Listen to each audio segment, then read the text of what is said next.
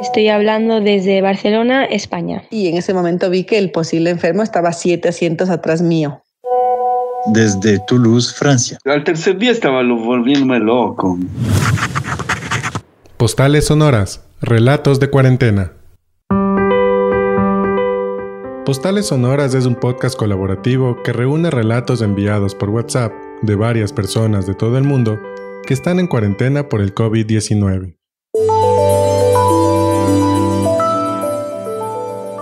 Después de dos horas se escuchaba entre el silencio de la cuarentena cómo se estaba embalando algo. Ya las personas empezaron a deducir que se trataba de un muerto.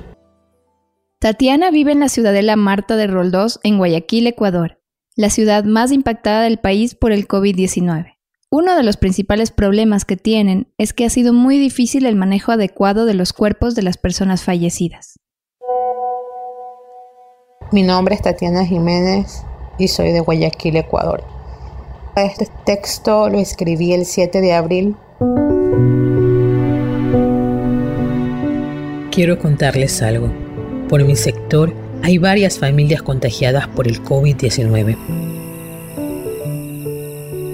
Hace poco, durante la noche, me tocó ser testigo entre la desesperación y soluciones prontas cómo una familia debía tener listo el cuerpo de un familiar que ya tenía más de cinco días de fallecido en su casa para que lo vayan a recoger.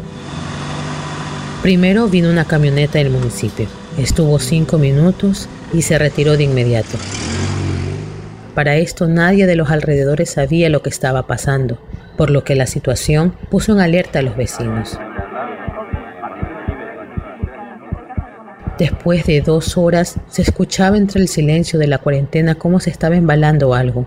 Ya las personas empezaron a deducir que se trataba de un muerto. Con razón hace días había un olor fuerte que iba y venía a cualquier hora del día. No era el vecino de al frente, ni de al lado, tampoco de la misma manzana o la continua. Era alguien que vivía entre un callejón y una calle que nos separa entre bloques altos de bastante distancia.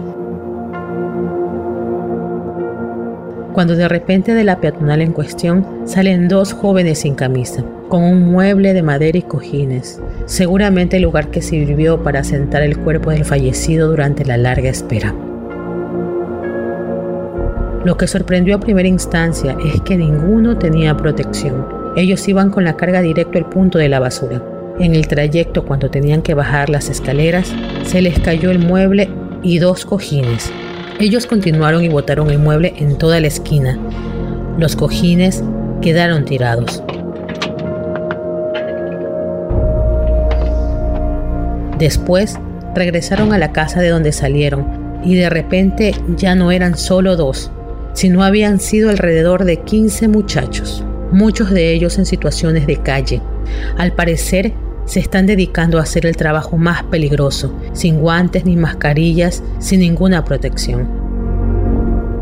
Se concentraron en la esquina y se retiraron contentos por el pago que recibieron. Cuatro horas después llegó la policía y una camioneta blanca con personas que llevaban el traje bioseguro para meter directo el cadáver a la camioneta y llevárselo.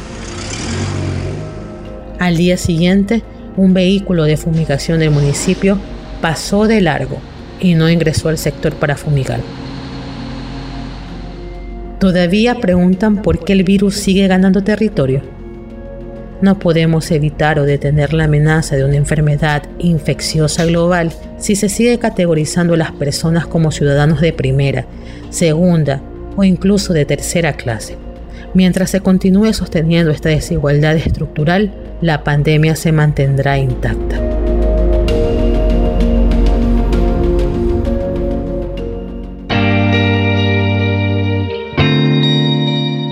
Eran aproximadamente las 5 de la mañana y no podía conciliar el sueño, porque para este día había obtenido mucha información de lo que ya estaba sucediendo en mi sector. Habían botado un ataúd en la basura, unos policías habían levantado el cuerpo de, de una persona, se llevaron el cuerpo, lo dejaron botado en la basura. Fue porque unos policías se llevaron el cuerpo de, una persona, fueron a recogerlo de su casa y en medio camino dejaron el ataúd y se llevaron el cadáver. Agregado a esto, muchas personas ya estaban muriendo en sus casas y no iban a verlas. Y dos días después de lo que escribí, un familiar en la misma casa falleció. Y hoy otra persona en la misma peatonal acaba de fallecer. Entonces sí me vi mucho en la necesidad de poder exponer todo lo que está sucediendo en mi barrio, porque de esto no se habla. Y las personas que estamos dentro de la barriada sabemos que está sucediendo, sabemos qué es lo que está pasando y quiénes se están exponiendo. Uno de los aprendizajes que yo he obtenido de esta cuarentena es que debemos de cuidarnos, sobre todo de la política partidista, porque con gran facilidad cambian de discursos para que sus intereses y la de los suyos no se vean afectados. También hay quienes les interesan que nos mantengamos temerosos y actuando de manera individual. Sin embargo, lo que ellos no saben es que las personas están organizándose colectivamente en esta cuarentena, de manera solidaria y autogestionada al margen del Estado, porque esa esa es la vía para seguir luchando por un mejor futuro, pese a todas las adversidades.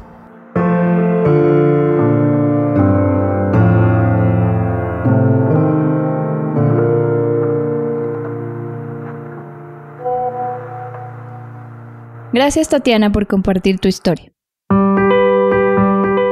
Postales Sonoras se realiza en Quito, Ecuador, por Esteban Coloma y Elvira Durango. Si te gustó esta historia, compártela con tus amigos. Y si quieres escuchar más episodios, búscanos en Facebook como Postales Sonoras. También puedes encontrarnos en Spotify, iTunes y Google Podcast.